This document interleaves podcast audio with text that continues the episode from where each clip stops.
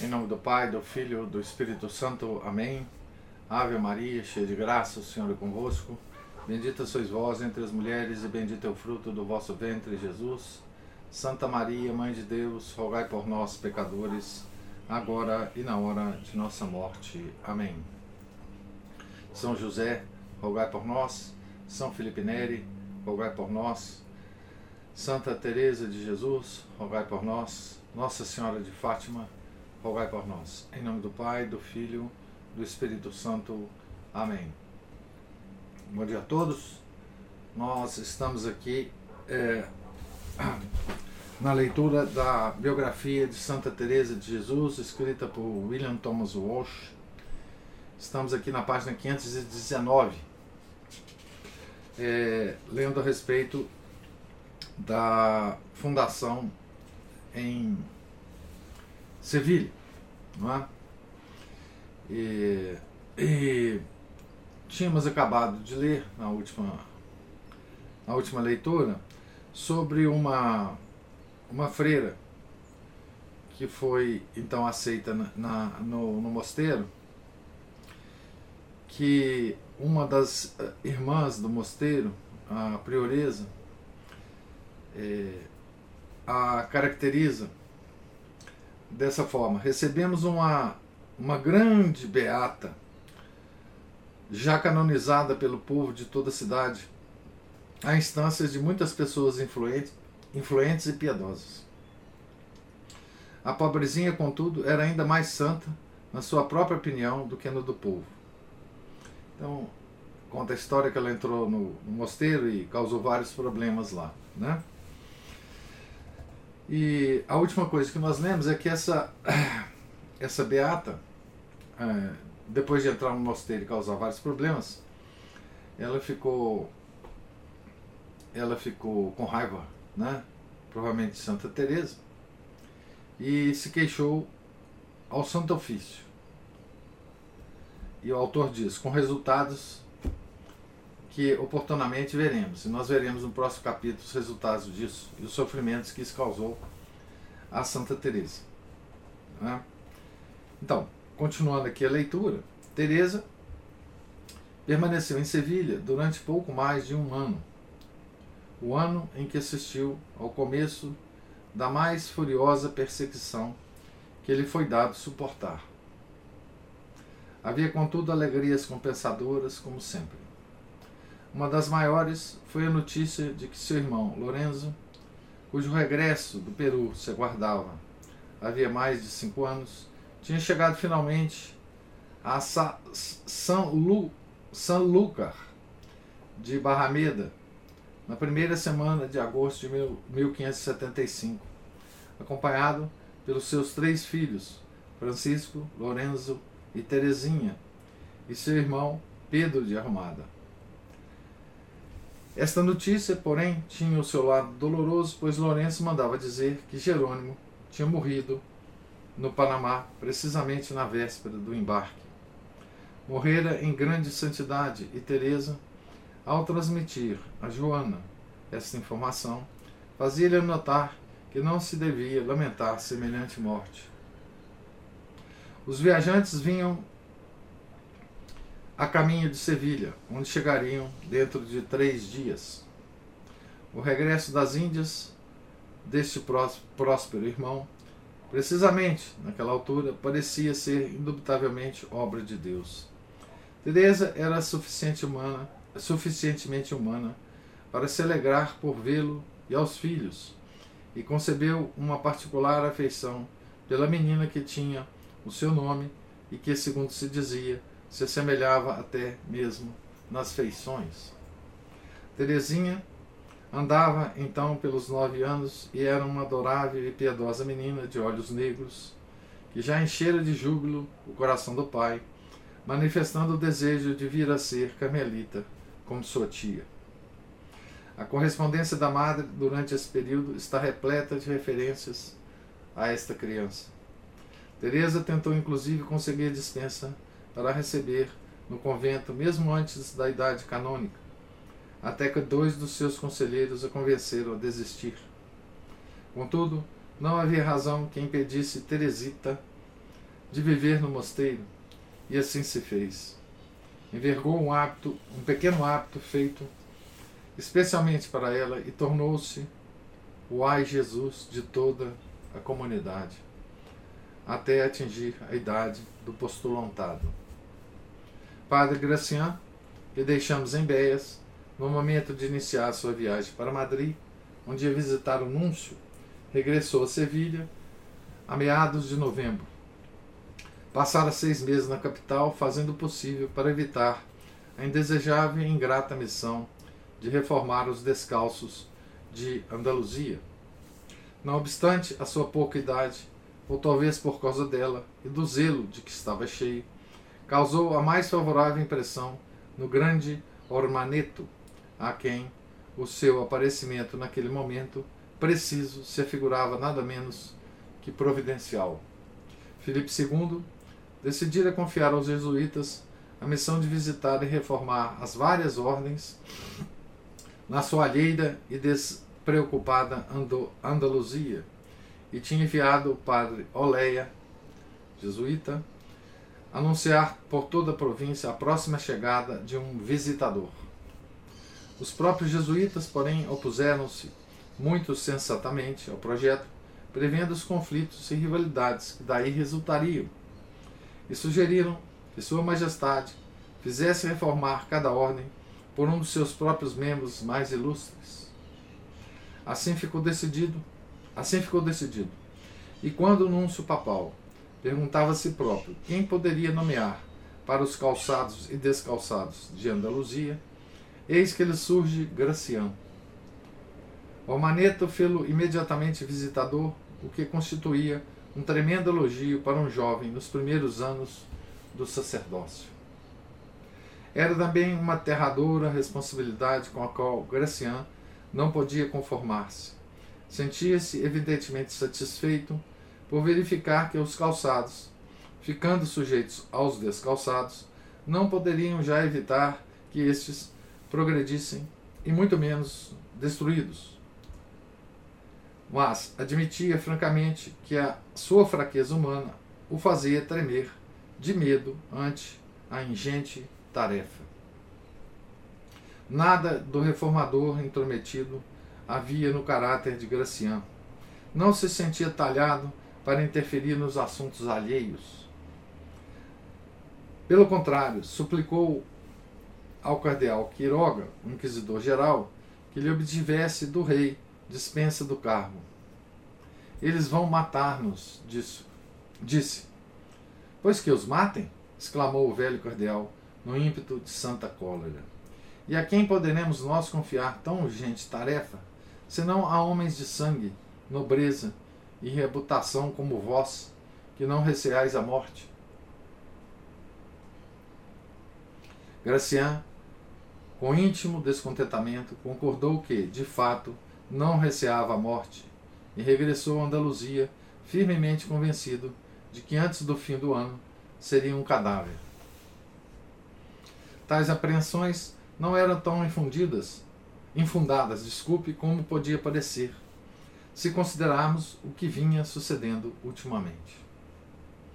Quando homens como Rubel e Frei Ángel de Salazar se exasperavam ao ouvir as descrições exageradas das atividades de Mariano e Gracian e das fundações da Madre em Beias e Sevilha, não era de admirar que a indignação dos calçados em geral, tivesse explodido durante a realização do seu capítulo geral em Piacenza, a 21 de maio de 1575.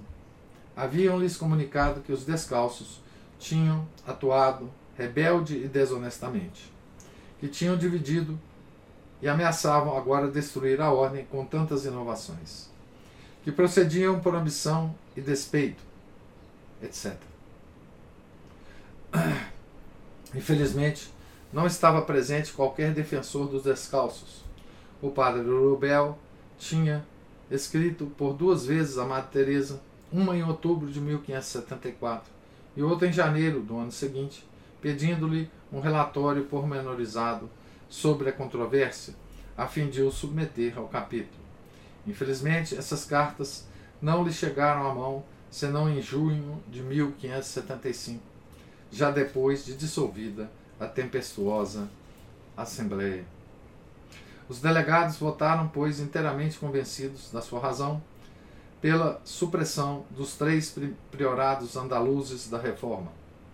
Os frades deveriam abandoná-los no prazo de três dias, sob pena de serem expulsos à força pelo braço secular. A Madre Teresa não poderia fundar mais conventos ou mosteiros e deveria permanecer o resto da sua vida numa das comunidades à sua escolha. Só por alturas do fim do ano, Teresa foi notificada oficialmente da decisão do capítulo pelo padre Ulloa, prior dos Camelitas calçados em Sevilha. Talvez que Frei Ângel de Salazar se tivesse esquivado a dar-lhes ele próprio a notícia. No entanto, partilhava dos preconceitos dos seus confrades, diz-nos Teresa, pois referiu-se a ela mesmo como abre aspas, uma apóstata excomungada. Fecha aspas. Gracian consultou os frades mais antigos da reforma quando, quanto ao que converia fazer. Pediu-lhes que se mostrassem conciliadores, de acordo com o desejo da madre, mas, depois de um inflamado sermão de Mariano, os frades não se mostraram dispostos a ceder e colocaram sobre os ombros de Gracian o pesado fardo de preferir, preterir aqueles conselhos e desafiar abertamente os calçados e as fulminações de Piacenza. Então vocês percebem a, a tensão né? A, entre os frades calçados e descalçados aqui, né? A tensão extrema né, entre esses dois grupos. Né? E, e a posição do padre Graciano. Né? Quando Graciano voltou a Sevilha, em novembro, sentia-se disposto a enfrentar os padres da regra mitigada no seu próprio reduto. E se algo faltava para pegar fogo aos sentimentos explosivos que os dois capítulos tinham inspirado de ambos os lados, Aí estava a indignação que lhe vinha ao saber das calúnias que lhe, lhe levantavam. Havia quem ridicularizasse o seu hábito de dormir com uma estampa de Nossa Senhora no roupão, sem dúvida para se defender dos maus sonhos, maus pensamentos e espíritos malignos. E em termos tais, escreveu ele, abre aspas, que insinuavam no ânimo de quem os ouvia as mais horríveis e diabólicas blasfêmias que se podem imaginar. Enquanto estive ausente das minhas lides de visitador, anunciaram publicamente do alto do púlpito do convento de Sevilha que os crimes e abominações desse homem perverso tinham sido finalmente descobertas, que me tinham queimado e até haviam recebido um envelope contendo as minhas cinzas. Fecha aspas. Grande foi, portanto, a decepção dos calçados quando Gracian regressou em pessoa. E tão abertamente lhe manifestaram a sua animosidade que ele, sempre que era forçado a pernoitar nos seus conventos, usava uma pedra bezoar no pescoço como precaução contra o envenenamento e não comia senão ovos cozidos. Uma das mais insignificantes uma das mais insignificantes culpas que lhe atribuíam era a de ter roubado três mil ducados. Mas a mais execrável infâmia que o fez a ele e nos faz a nós ferver de indignação eram as torpes insinuações levantadas a propósito da sua, da sua amizade com a velha madre atormentada e perseguida, que era sua penitente. Uma das mais tristes páginas do seu livro, ou de qualquer livro, é aquela em que Gracian escreve sentidamente a esse respeito. Deveis saber que a Madre Teresa me amava eternamente e eu a ela mais que a qualquer outra criatura deste mundo depois de minha mãe. Mas esse tão grande amor que eu consagrava à madre e ela a mim, era bem diferente daquele outro que geralmente existe neste mundo, que é perigoso, humilhante e causa de pensamentos e tentações que afligem e enfraquecem o espírito e perturbam a sensibilidade. Porém, o amor que eu e Teresa de Jesus tínhamos um pelo outro produzia em mim a pureza, o espírito e o amor de Deus, e nela consolação e alívio nas suas provações, como tantas vezes me confessou, e por isso creio que nem minha mãe me amava tanto como ela. Bendito seja Deus que me deu tão boa amiga, pois agora que ela está no céu, este amor não arrefecerá, e posso estar seguro de que muito me há de valer. Vede, porém, de quanto é capaz uma língua corrosiva, quando o povo malicioso julgou, pelo nosso grande convívio e familiaridade, não ser o nosso um amor espiritual. E mesmo que ela não tivesse sido tão virtuosa como ela, mesmo que eu fosse o mais devasso dos homens, que maldade haveria suspeitar de uma pobre mulher de 60 anos, tão recolhida e modesta? E com tudo isso, tivemos de ocultar a nossa íntima amizade para que não nos julgassem mal. Então, vocês vejam que essas essas fofocas, né, de teor completamente ímpio, né, é, surgiram justamente pela pela recusa dos, dos da, da ordem mitigada, né, em, em ser avaliada, né, é, pelo visitador, né. Então jogou-se nos ombros do, do visitador todo tipo de é, fofoca, mentiras, né? É, para desacreditá-lo e soterrá-lo né? É, com acusações falsas. Né? E olha que maldade, né? Essa acusação que fizeram ao padre Gracian e à Madre Teresa. Né?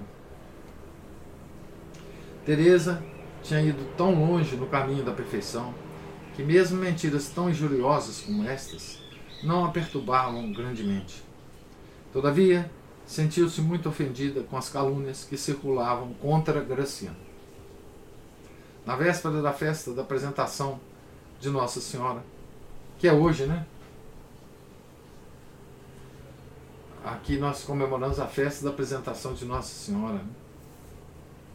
21 de novembro o dia marcado para a entrega das credenciais de Gracian aos calçados de Sevilha, a sua angústia não conhecia limites.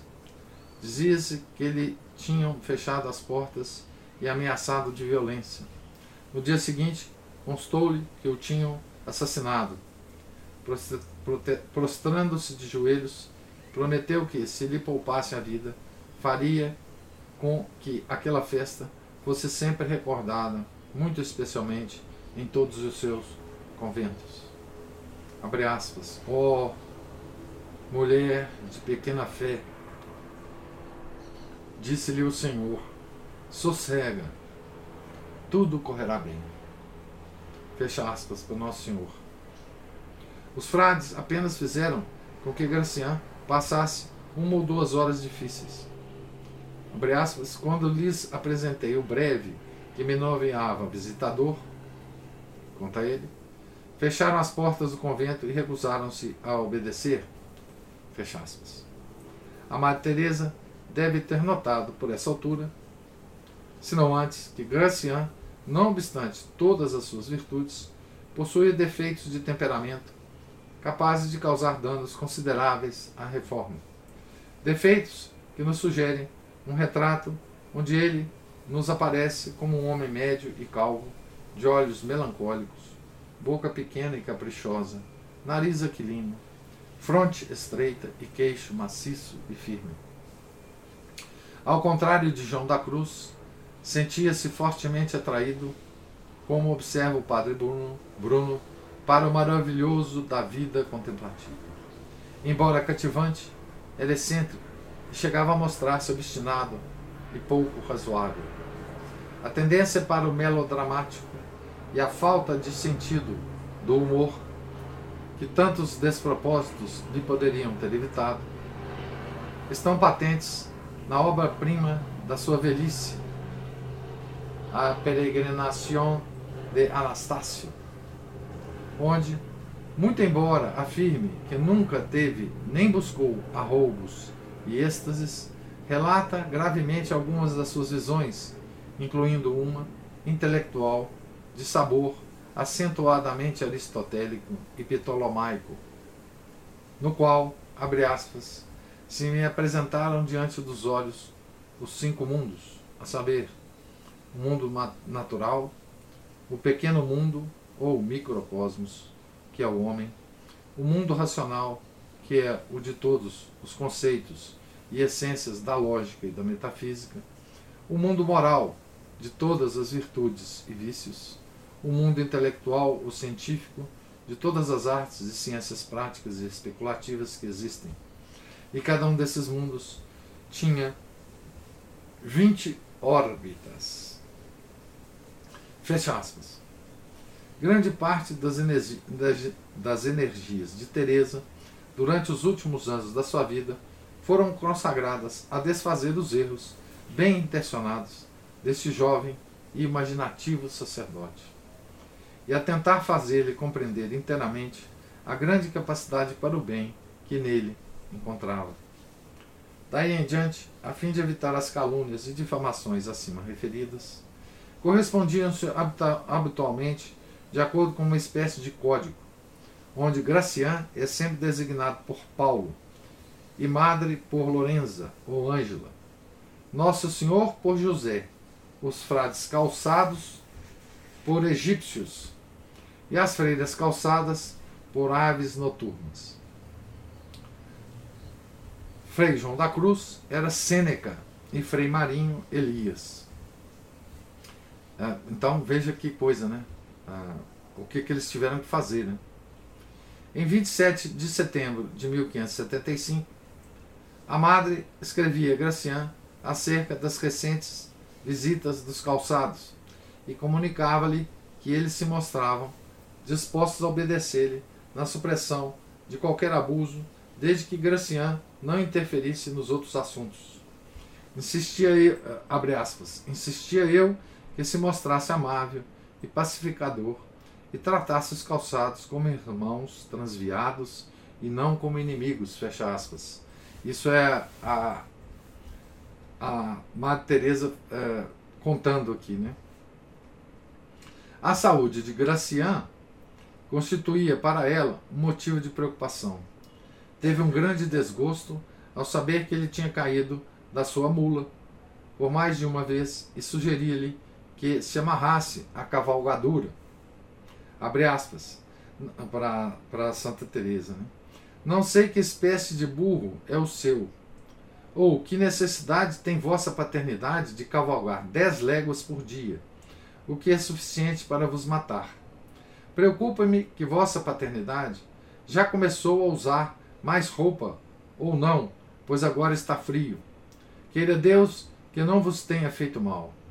Recordai-vos, uma vez que estimais o progresso das almas, do mal que adviria. Há tantas, se vossa paternidade adoecesse. E pelo amor de Deus, tenha cuidado com a sua saúde. Fecha aspas. Santa Teresa em carta para o padre Graciano.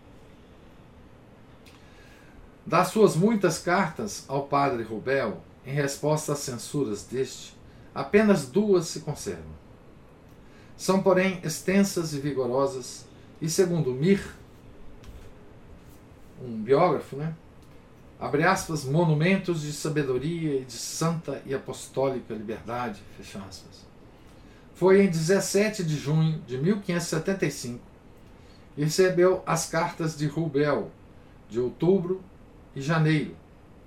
Respondeu no dia seguinte, começando muito avisadamente por esclarecer que, embora não as tivesse recebido tão cedo como desejaria, muito se alegrava por saber que Sua Senhoria estava de boa saúde, acrescentando que todas as irmãs rezavam, em especial por ele, todos os dias, no coro. Abre aspas, e a parte disso, todas têm muito cuidado, pois sabem quanto eu estimo Vossa Senhoria e não reconhecem outro Pai. Tem por vós uma grande amizade, o que não é de admirar, pois não temos outro bem neste mundo. Fecha aspas. Repetia o que escrevera acerca das fundações da Andaluzia e do mal entendido a respeito de Béas. Assegurava-lhe que todos os frades descalços, juntos, não eram comparados com a orla do seu manto e não lhe haveriam de causar o menor descontentamento no que quer que fosse. Tinha mostrado a autorização que ele lhe dera aos calçados e eles tinham verificado que Rubel lhe permitira fundar em qualquer parte e lhe mandara, inclusive, que eu fizesse, motivo porque tinha feito mais do que permitiam as suas forças e se sentia agora velha e fatigada. Esse é o, o teor da carta, né? Agora vamos lá ao, ao texto da carta, né? Contudo, abre aspas, né? Contudo, o que mais me preocupa é aquilo que Vossa Senhoria escreveu acerca do que, do que ouviu dizer da, da trapaça destes padres, né? o Mariano e o Graciano, das fofocas. Né? Embora justifiquem a sua causa e verdadeiramente os considere filhos de Vossa Senhoria, desejosos de não vos ofender, não posso, contudo, deixar de os censurar. Penso que eles já chegaram à conclusão de que teriam feito melhor se procedessem de modo diferente, de maneira a não desgostar Vossa Senhoria. Discutimos bastante sobre esse assunto, principalmente Mariano e eu, pois ele é mais voluntarioso. Quanto a Gracian, é como um anjo, e por vontade própria teria procedido de um modo diferente. Digo a Vossa Senhoria que se conheceste este Gracian, haveria de gostar de o ter por filho, e até mesmo a Mariano. Este é virtuoso e persistente, e torna-se conhecido de todos pelo seu talento, pode Vossa Senhoria estar certa de que, na verdade, só o zelo por Deus e pelo bem da ordem o arrastaram. Contudo, como disse, excedeu-se um pouco e foi indiscreto. Quanto a ambições, é coisa que não encontro nele. O diabo, porém, como Vossa Senhoria diz, mete-se nesses assuntos e Mariano diz muitas coisas sem que se compreenda o que diz. Tenho-lhe perdoado muitas coisas, e como sei que é virtuoso, esqueço-as. Se Vossa Senhoria pudesse ouvir as desculpas que eles, eles apresentaram, não poderia deixar de ficar satisfeito. Hoje mesmo Mariano me afirmou que não terá jamais descanso, enquanto não se lançar aos pés de Vossa Senhoria. Já escrevi uma vez a Vossa Senhoria a contar-lhe que o fazia a pedido deles, pois há tanto não se atreviam, e a apresentar-vos desculpas em seu nome. Fecha aspas. As cartas que escreveu a Rubel não produziram, porém, o menor efeito. Gracian e Mariano nunca se deram ao trabalho de tentar reconciliar-se com ele, não obstante os desejos da madre. Os seres humanos às vezes desconcertam.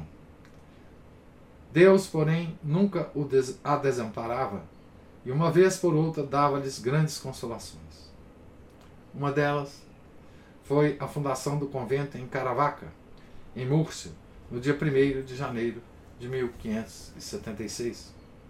Após um sermão do, padre, do jesuíta Padre Leiva, três piedosas mulheres dessa, dessa localidade tinham se sentido movidas a oferecer a Deus todos os seus bens para a manutenção de um convento. Ouviram falar das casas da madre e convidaram-na para ir a Caravaca. Ao fim de muitas demoras, conseguiu-se a licença e algumas monjas de Malagum, assistida pelo padre Julián e por Antônio Gaetan, tomaram posse da casa que tinha sido preparada para elas. Foi nomeada prioresa a madre Ana de Santo Alberto. Teresa ficou radiante. A um amigo que pensava que a tinham enganado no negócio da casa, escreveu: aspas. Quanto ao preço da casa, não estou descontente, nem vossa mercê precisa estar, pois, atendendo à localização que é boa, nunca hesitei em dar um terço a mais do que valeu, e sucedeu que, afinal, dei metade, pois é tão importante para o mosteiro essa vantagem que seria um erro deter-me por causa do preço. A água e a vista têm maior valor para mim do que tudo mais. Fecha aspas. Por falar de casas, o irmão Lourenço, deixa eu ver onde que eu paro aqui. Ah, se vocês me derem. Talvez eu acabe esse capítulo hoje, será? Vamos ver se a gente vai até onde a gente vai aqui. Por falar de casas, o seu irmão Lourenço tinha passado todo o inverno à procura de uma nova moradia em Sevilha. E quando, por fim da primavera de 1576, a encontrou, emprestou às monjas o dinheiro necessário para comprá-la.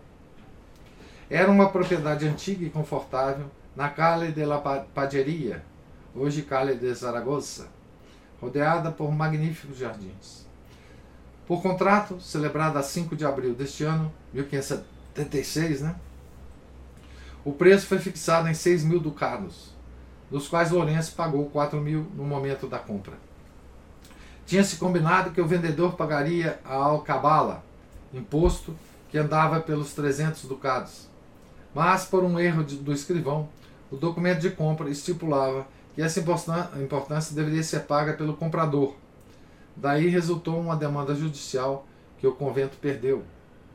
No decorrer do litígio, os vendedores exasperados atribuíam as culpas a Lorenzo, e o resultado foi ele ter de fugir para não ser preso, refugiando-se no mosteiro carmelita, juntamente com Gracian.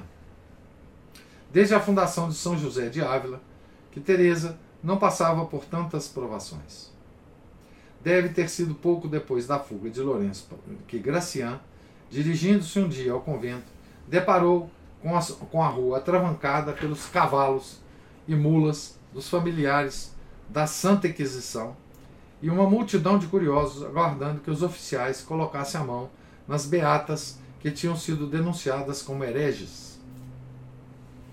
Com efeito, este era o clímax pavoroso das maquinações que o demônio tramava de norte a sul do país à volta dos mais gloriosos santos da Espanha. Padre Gracian dirigiu-se, através da multidão e dos oficiais do Santo Ofício, para o interior do convento, onde foi encontrar a madre sorridente, como se nada de grave se passasse. Foi ela quem, pelo contrário, lhe acalmou os receios, dizendo: Veja, padre, vão queimar-nos por amor de Cristo. Mas nada receie, pois ninguém da verdadeira fé poderá alguma vez sofrer com a Inquisição. Inquisição espanhola, né? Fosse qual fosse a origem remota do processo, a causa imediata foi uma queixa apresentada ao Santo Ofício pela melancólica Beata, essa que nós vimos já, né? Que tinha deixado o convento desesperada por ver as suas virtudes tão pouco elogiadas pelos restantes membros da comunidade.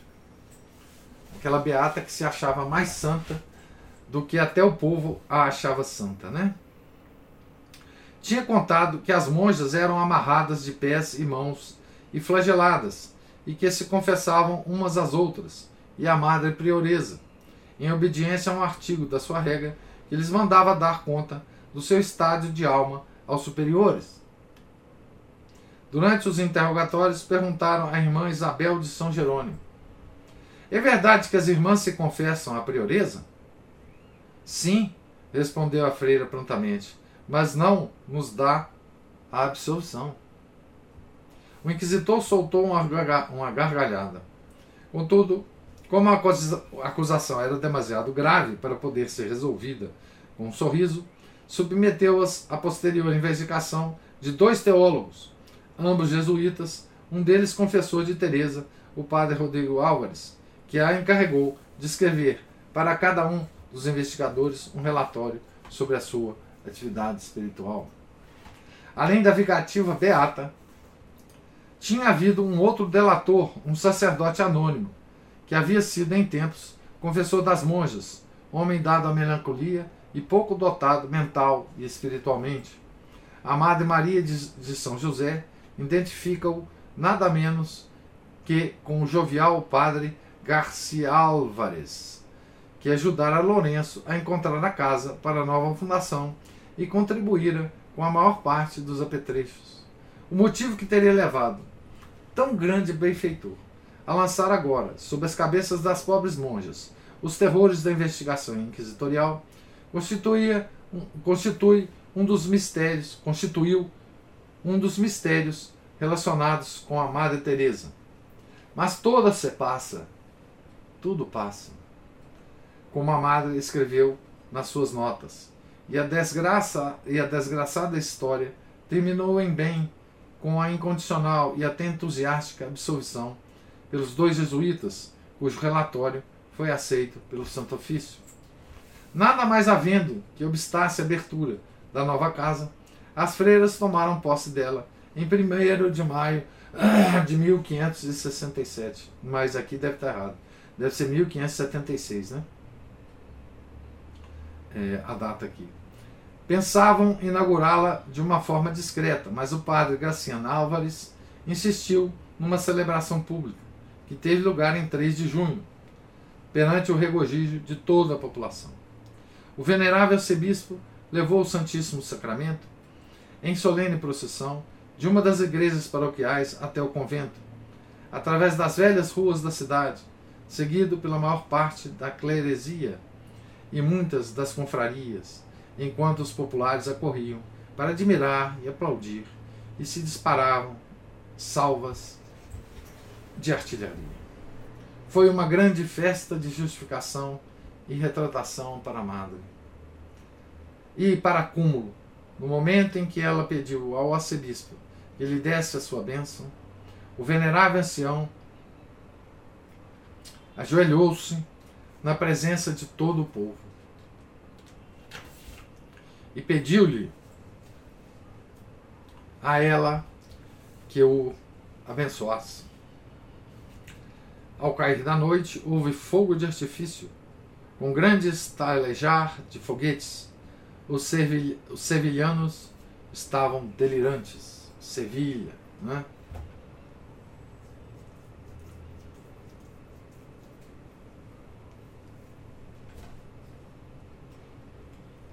A casa era um paraíso comparada com a anterior. As irmãs não se cansam de dar graças a Deus escreveu Teresa Padre Mariano.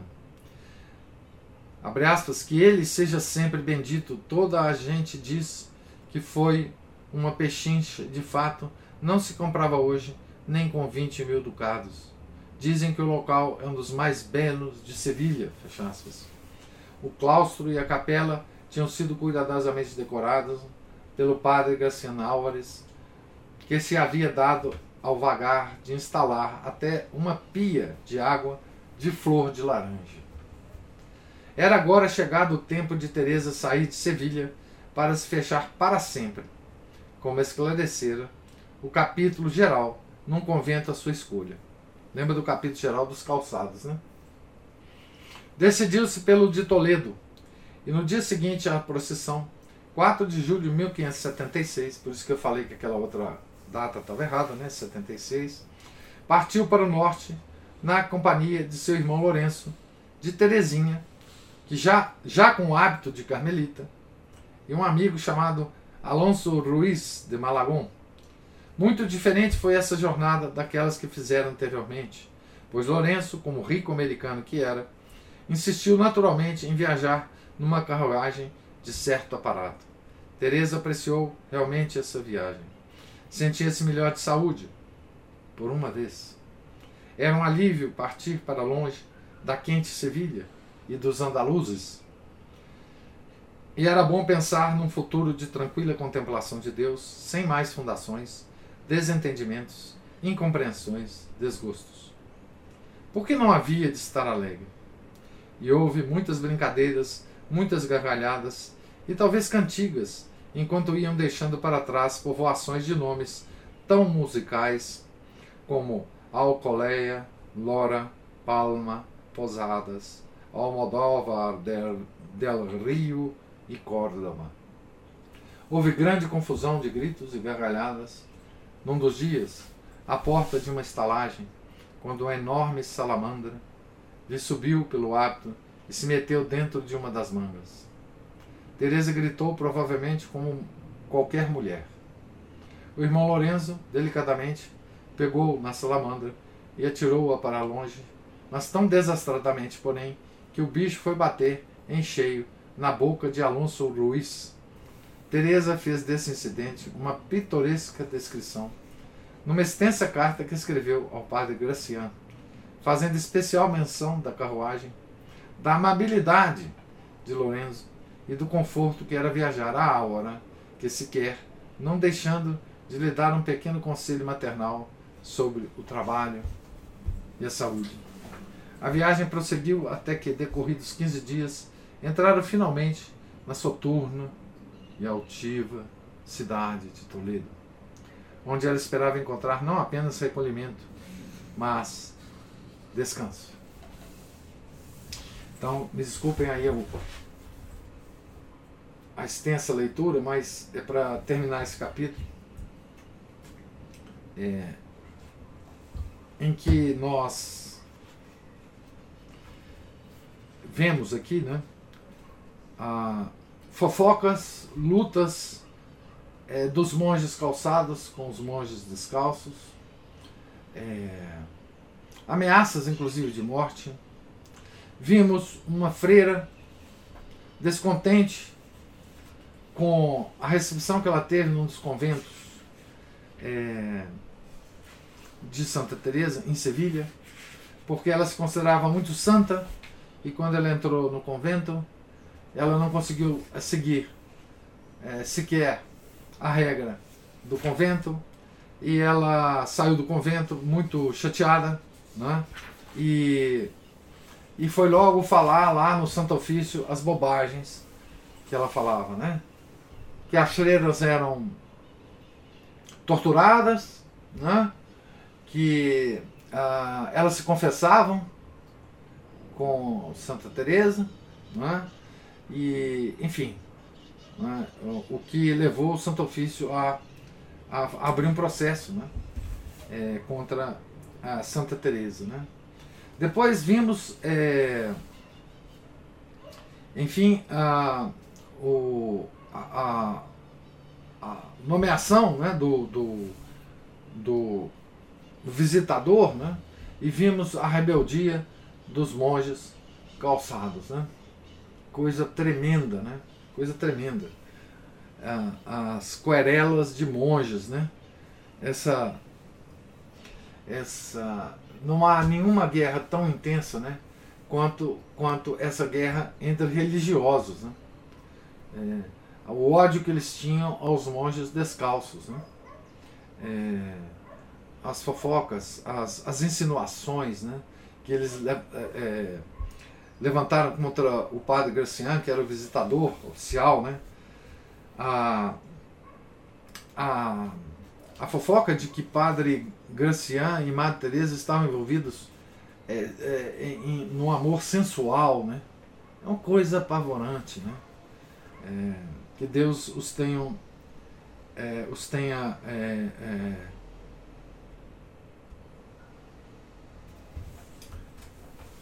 em boa conta, né? Os tenham perdoado, né? Tá certo? E depois nós vimos o, o Santo Ofício aqui perguntando é, as, as, as madres, né? E enfim, aí a absolvição, né?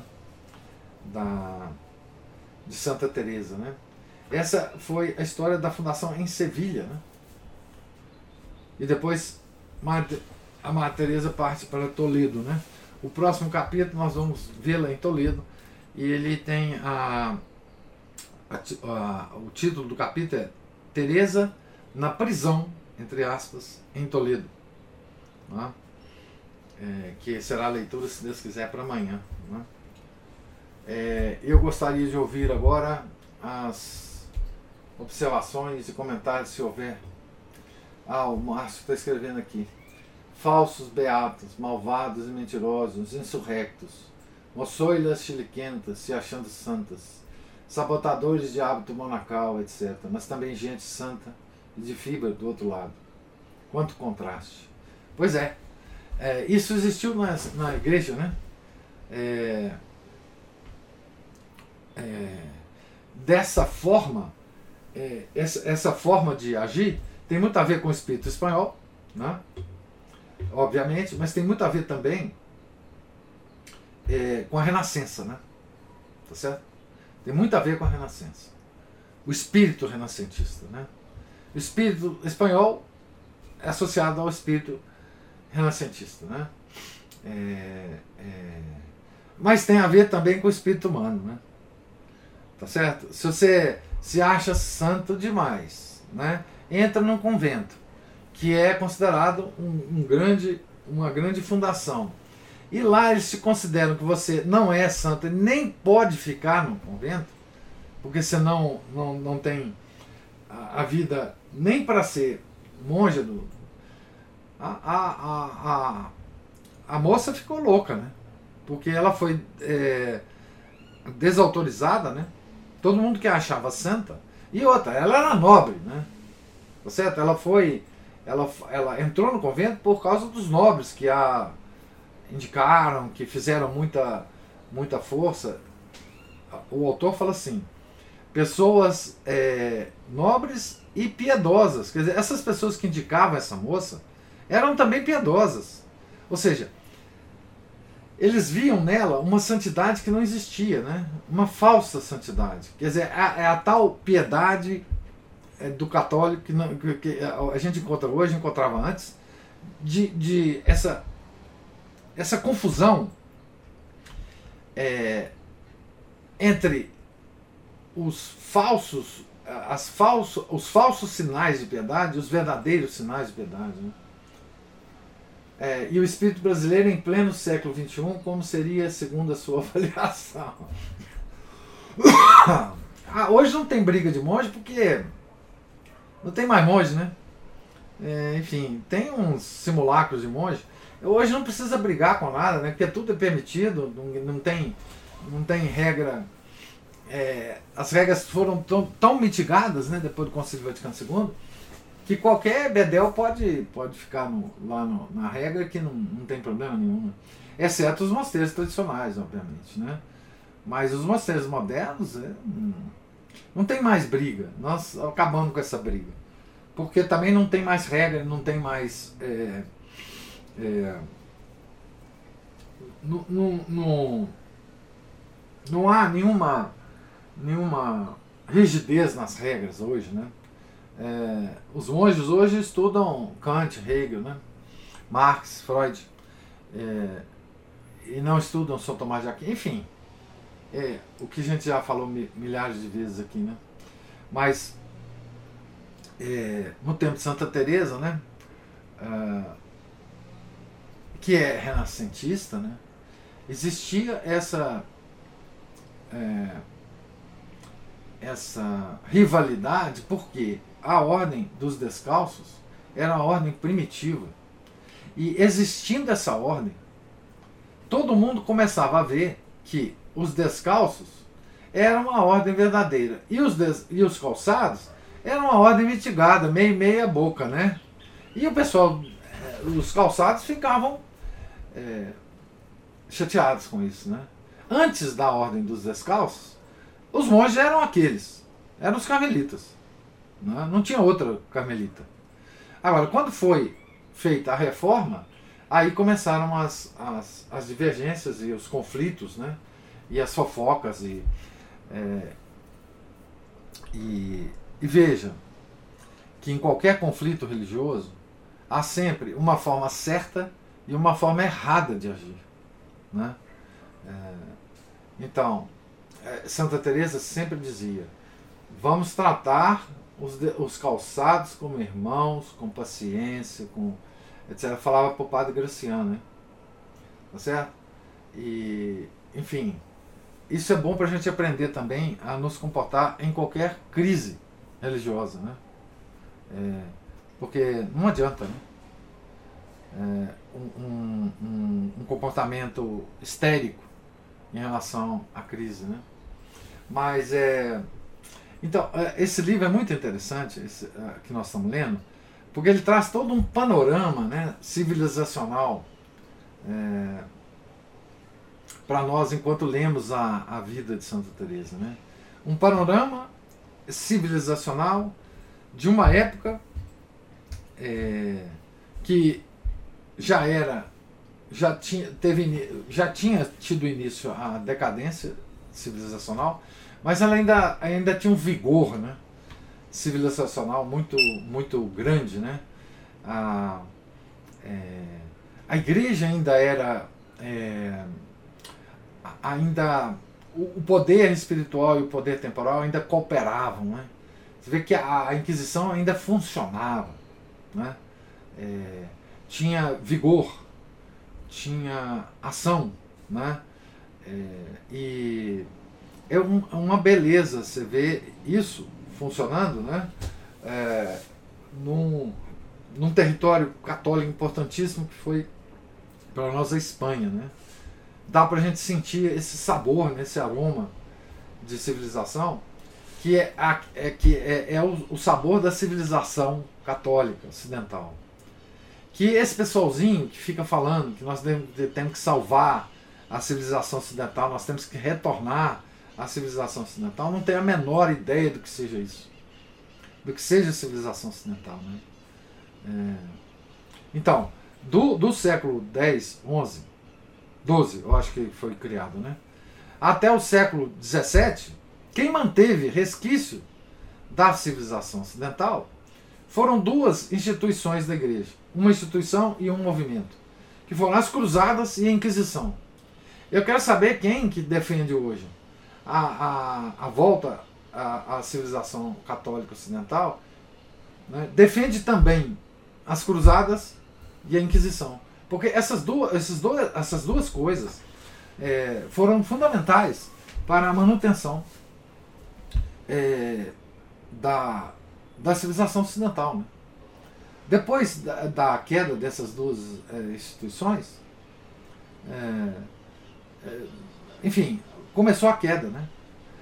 O século o século XVI ainda teve um respiro, século XVI e XVII, porque teve uma contra-reforma da igreja, o Concílio de Trento renovou muito, os jesuítas estavam crescendo e, e sendo o que, era, o que, o que eram né, defensores do Papa, da igreja, etc. Mas tinham acabado já, né? Nós já não tínhamos mais força, era previsível, né? Com os olhos de hoje, se a gente vivesse lá, era previsível que ia acontecer, né? Claro que os contemporâneos sempre perdem essas características, né? Mas, enfim. É... Então, esses, esse pessoalzinho aí de Facebook e tal, é, de YouTube, de, de sei lá, dessas redes sociais, eu quero saber se eles defendem igualmente a volta da Inquisição e das Cruzadas. Porque esse pessoal que quer a, a, é, hoje, que quer, que, que, que quer a, a volta, eles são liberais. Eles querem a volta da civilização ocidental com liberdade de consciência, liberdade de imprensa, é, não sei mais que, não sei mais que. Não tem jeito. Tem que avisar para eles que não tem jeito. Né? É, é, são liberaizinhos que querem se achar muito sabichões e fica falando em. Quando não falam em civilização judaico-cristã, né? Aí os cabelos ficam tudo em pé, né? Mas enfim, falei demais aqui. Eu queria ouvir vocês se tiverem alguma observação o, o autor fez, fez um, um comentário aqui, numa frase, que eu achei muito interessante, que ele falou os seres, os, os seres humanos às vezes desconcertam. Desconcertam. Então, é isso mesmo, descarrilha. É. é. Então, assim, eu achei que essa leitura de hoje foi, assim, desconcertante. Foi a gente vê todas essas disputas, fofocas, essa falação toda. E eu me lembro que eu fiquei surpresa quando eu ouvi, porque eu não sei praticamente nada a respeito da vida de São João da Cruz, a não ser um pouco do que a gente leu aqui nesse livro, e, mas eu tinha ouvido um comentário, né? Eu sabia que ele tinha sido preso e tal, mas eu não sabia que ele havia sido preso por religiosos. Eu não sei nem se foi da própria ordem dele. Foi da própria ordem. Pois é. Então, aí agora, lendo esse, esse trecho aqui de hoje, a gente já nem fica muito surpreso com isso, né? Porque não. vendo essas disputas e transportando isso para os dias de hoje, né? O que a gente vê aí, infelizmente, essas divisões na dita tra tradição, por exemplo. Querela de monge. É, querela é, de monge. É. E, que aí, e aí, né, esses, essa querela de monges, que inclusive faz com que os seus fiéis né, sejam separados uns dos outros, não possam nem conviver. Né? Porque cada um toma a, a, a, briga de um lado dele, né? Isso. Então você tem que tomar um partido. Isso. Né? A gente não tem que ser católico, simplesmente. A gente tem que tomar um partido. Isso. Qual dessa. Porque senão você é expulso. Isso. É. Difamado, né? É. é. Ah, é. Vocês vejam, é, o, pa, o Papa Leão X, que era um miserável, que era um, um Médici, né? Médici. É, quando o Lutero é, supostamente pregou aquelas 95 teses, que diz que essa, essa, esse fato histórico é, é, é muito questionável, mas enfim, vamos acreditar que ele pregou lá na, na porta da Catedral de Wittenberg as 95 teses contra o papado, a igreja. Quem era o Papa era o Leão X. Então, quando avisaram para ele que estava vendo esse negócio, o, o, o, Lutero era agostiniano e ele era um, é, um, um, agostiniano muito importante. Né? Ele era prior geral da ordem na, na, na Alemanha. Né? Ele, ele fazia visitas aos mosteiros para resolver problema, tinha contato com Roma para resolver esses problemas todos da ordem agostiniana. Então, o Papa, quando é, contaram para o Papa né, esses eventos todos, ele desprezou a, a revolta de Lutero como se fosse querela de monges. Você vê, é, isso estava tão, isso era tão comum é, é de se ver, né? Que é claro que o, o Leão Décio teve uma miopia terrível nesse caso, né? Ou seus informantes eram incompetentes, porque não era, né? É, era uma coisa muito mais grave, né? Se ele tivesse agido mais rápido, enfim, as coisas poderiam ter sido diferentes. Mas é, é, isso para mostrar que assim é, é comum isso. É era comum isso é, quando, quando a, a cristandade tinha vitalidade, né? Porque isso, de certa forma, mostra também vitalidade da cristandade. Né? Hoje ninguém briga com ninguém, porque assim, ninguém também está nem aí para a religião. Tá certo? A briga está tá pro lado tradicional, como a Ana Paula falou. Né? É, porque ninguém liga. Os beneditinos é, atuais, modernistas, vão brigar com os, com os franciscanos é, atuais, com os montefortianos atuais, com os salesianos. Não tem nenhuma briga nenhuma. Não é? Está todo mundo na mesma direção. Então, é, é, mas é, é uma. O homem às vezes desconcerta, né, o, o Ana? É, descarrilha. Muito interessante. É, mais alguma. Ô, professor. Ô, oh, Cristina. Eu só ia é, concordar com o que o senhor disse, Ana Paula, que é incrível como que o que, o que a chamada tradição, né, esse movimento assim, são os católicos de sempre, mas identificados né, como tredes ou tradicionalistas, é. É, eles conseguem unificar todas as forças de críticas e adversas contra eles, sem fazer nada, né? É. Sem fazer nada. é simplesmente admoestando. Eu vejo isso, em, assim, quando vou fazer uma pesquisa sobre determinado assunto católico, caio numa, num site uh, de, de liberal, tá lá, porque os tradicionalistas seguiram rede também, tipo Facebook, é incrível como que qualquer resquício, porque assim, o, o, o, a tradição, ela é dentro disso que o senhor disse. Quem está disposto a abrir mão da liberdade ou então encarar uma briga? Ninguém. É todo mundo de geleia. Então, quando a ah. tradição chega, ou um tradicionalista chega com algum cerceamento próprio da fé, ele imediatamente. Eu acho muito engraçado, eu estou falando isso porque recentemente eu me envolvi numa conversa assim, né? Você vê alguém com um perfil, do nada começa falando que o tradicionalismo ou tradicionalista.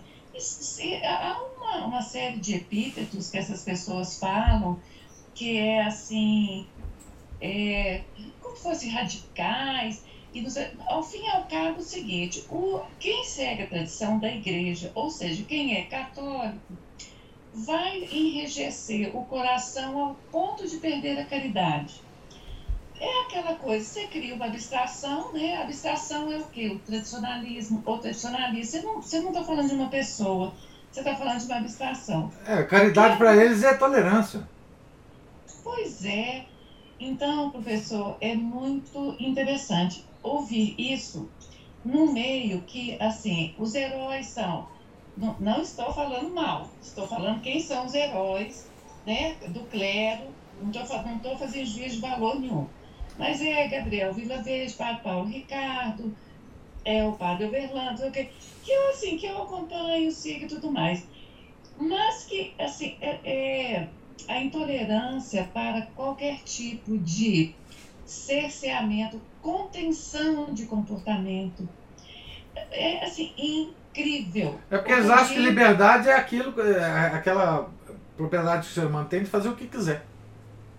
É, na verdade, eu, o que a gente percebe, professor, é que fugiu do horizonte da possibilidade real de qualquer pessoa. Eu não sei falar a partir de que década que isso, né, que nasceu, que geração que é essa não existe para essa, essa gente a possibilidade de qualquer cerceamento, qualquer não. crítica, nada, nada, nada. Não. Nada. É ofensivo, né? É ofensivo. Só de você conversar. Não concebem, não concebem assim uma um outro modo de vida que não seja é, é, é, como se a, é como se a liberdade de expressão física no comportamento fosse da natureza. Da natureza. Fosse lei natural, lei natural. É. E, e a gente percebe, assim, a Santa Teresa de Ávila, ela chega a tratar disso, o senhor chegou a tratar disso naquela leitura do Monte Veritar. Uhum. E, o, o que, que eles começaram, primeira, os primeiros a usarem chinelo ou túnica ou não sei o quê. Nós estamos sempre indo e voltando. Eu conversei com uma menininha de Portugal que outra outra outra fala assim meio sem noção é que essas pessoas tridentina reparam na aparência e, lá, e olham para gente assim quer dizer uma bobajada qual outro juízo que você pode fazer sobre uma pessoa que não seja aquele que os seus olhos estão vendo? Porque você consegue ver a alma da pessoa. É. Você pode conhecer uma pessoa, travar um conhecimento, conversar, e aí, a partir disso, você fazer outros juízos, não é? Aí, juízos mais subjetivos sobre alguém. Mas no primeiro contato, você não consegue fazer nada além daquilo que os seus olhos veem. Então, se você vê uma pessoa maltrapilha, você faz um juízo, é um mendigo. Se você vê uma pessoa ricamente vestida, você faz outro juízo. Essa pessoa deve ser rica, ou é rica, né? Se você vê uma pessoa encurvada, não sei o que, você fala, essa pessoa deve estar doente, ou deve ser doente. Então, assim, é uma dificuldade, professor, e uma fraqueza de, de espírito, porque eu tive vontade de perguntar para ela: e você morreu porque um tridentino olhou para você porque você estava de chinelo? Aguenta! É. Aguenta! A próxima vez você põe um sapato para você não ser olhada. É. Então, assim, são essas bobagens que falam de tridentinos, é de uma infantilidade. Quer dizer, a Igreja Católica em frangalhos. E essas pessoas diletantes, elas não conseguem imaginar um mundo que não seja essa Disneylandia de liberdade, sabe, professor? Lê uma vida de santo como a de Santa Teresa, o senhor veja bem. Essa, agora ela já entrou para o panteão, panteão da maior, né? Até a próxima, senhor ler. É, é. Essa, essa, penitência, essa vida de penitência, esse calvário, essa, tudo dela é com sofrimento, dor, e ela o tempo inteiro recebendo, é, é, sendo agraciada né, com a presença de Deus. Mas como é que é a vida dela, material? Pois é. é. Ninguém passaria por isso na Terra. Ah, não. Ninguém. Ninguém. A gente não Mas sabe o que, que, é? é? O pessoal perdeu a, a, a noção da gravidade que é viver agora e obter a salvação. Perderam completamente. É, nós não sabemos mais a gravidade que nos espera depois da morte. Nós perdemos a noção disso. E portanto a nossa vida pode ser levada do jeito que for. Né? É, assim, a, a gravidade do tempo que a gente tem aqui na Terra, a gravidade do que é estar ainda vivendo em corpo e alma, a gravidade de que, que, que a, oportunidade que nós temos, né? A, graça que nós temos de Deus de estar vivendo ainda e não ter morrido ainda. É, isso tudo se perdeu, né? É, infelizmente não há mais nenhum resquício dessa dessa preocupação e ah, enfim mas é uma beleza né ver a, a vida ler a vida de Santa Teresa né alguém estava escrevendo aí pode falar se tiver que falar aí opa já está aqui ó Muita gente quer restaurar a civilização ocidental, voltar ao tempo da prosperidade econômica, de relativa tranquilidade, imenso desequilíbrio moral e espiritual, e dos anos e dos anos 1950, uma espécie de sonho americano materialista dos anos pós-guerra. É, ninguém quer a vida dura medieval. É, não, é claro.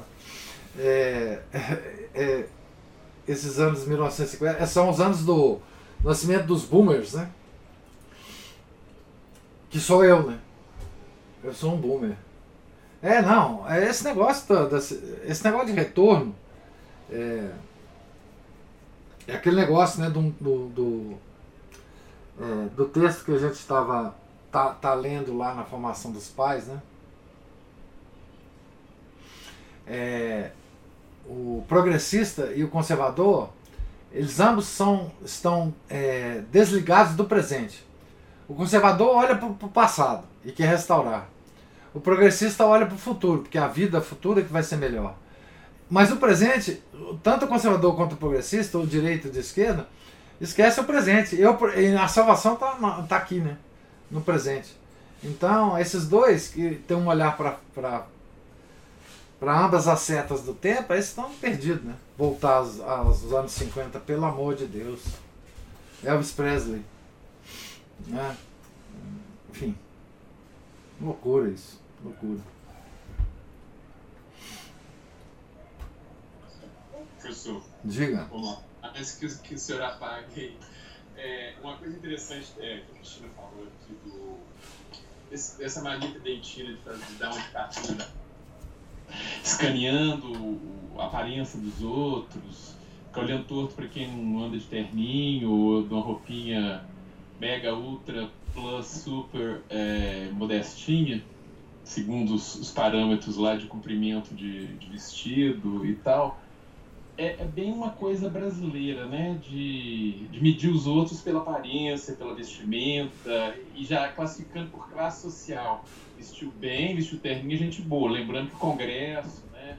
O Judiciário tá cheio de gente de terninho lá e a moral deles não é essas belezas, né? E é essencialmente aquela coisa, né? A pessoa, e, e meio dos tridentinhos é aquela coisa, ah, quando eu era do mundo, você era do mundo? Você nunca saiu dele.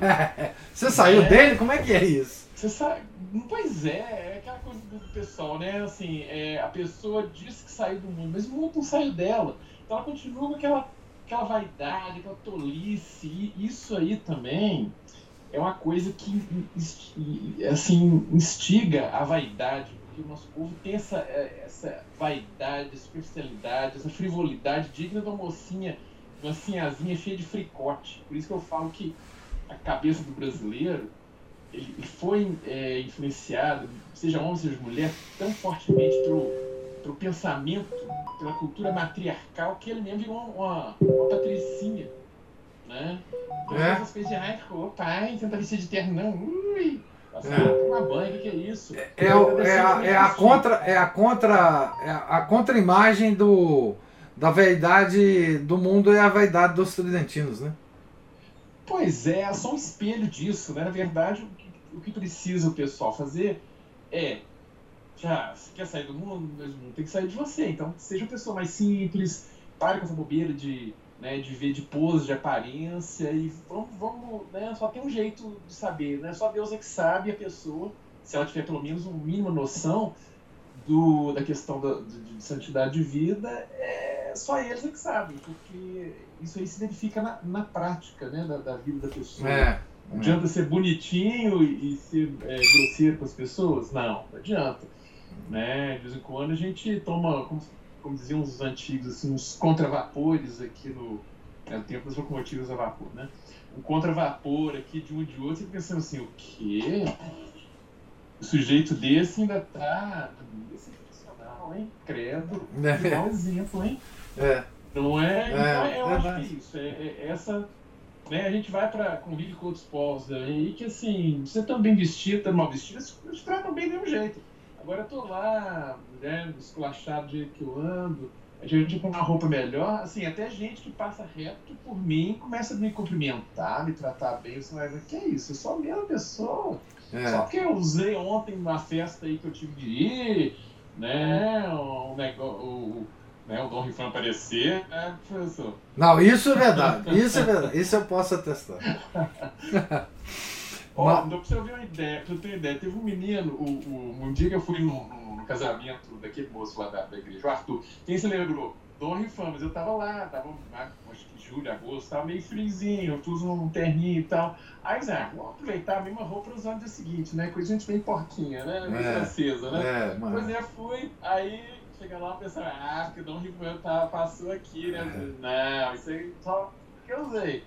Mas é o tal negócio. É, né? Você vê gente de outras. É uma coisa que não tem nada a ver, mas o pessoal é muito frívolo, fica muito só na, na aparência, né? Ser religioso por uma hora ali, você acha que você virou santo também, tem que ver né, aquela coisa da, das, das causas segundas que você ouviu falando é, ali, é. né? O, como é que é? O que, é que Deus te propõe cada dia, né? com cada proposta, cada desafio ali, você tem que responder de modo santo. Então, é isso que é verdadeira santidade. Mas, mas a gente tem que ver isso e largar essa coisa de, de, de fazer esse. achar que é aquele desfile de moda.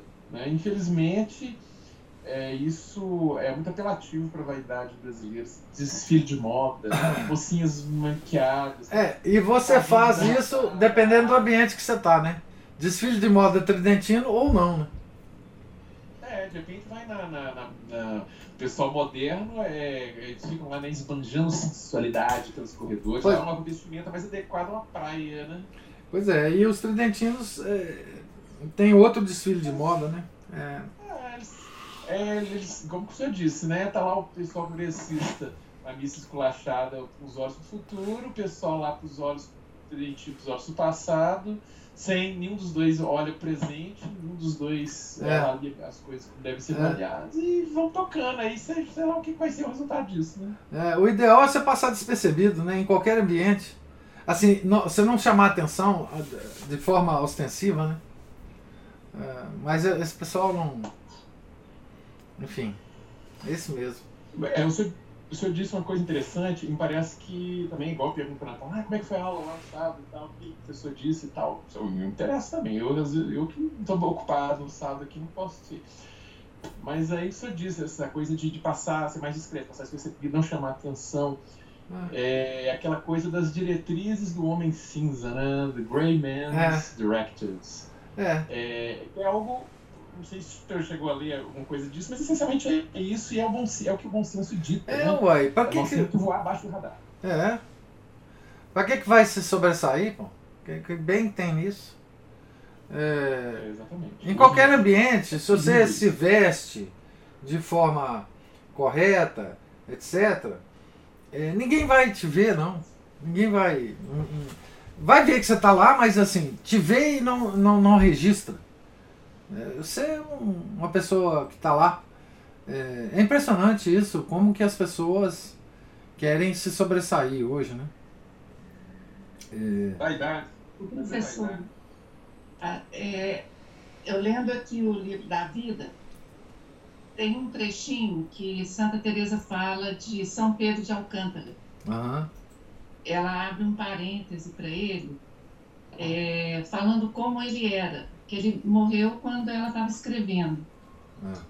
E é uma coisa assim surpreendente o, o, a forma como ele vivia. E relata que durante três anos ele viveu no mosteiro e ele não conheceu o rosto dos colegas frades, porque ele andava de cabeça baixa e ele os reconhecia pela voz e ele até se perdia, mas depois isso acabou aguçando nele outros sentidos, né?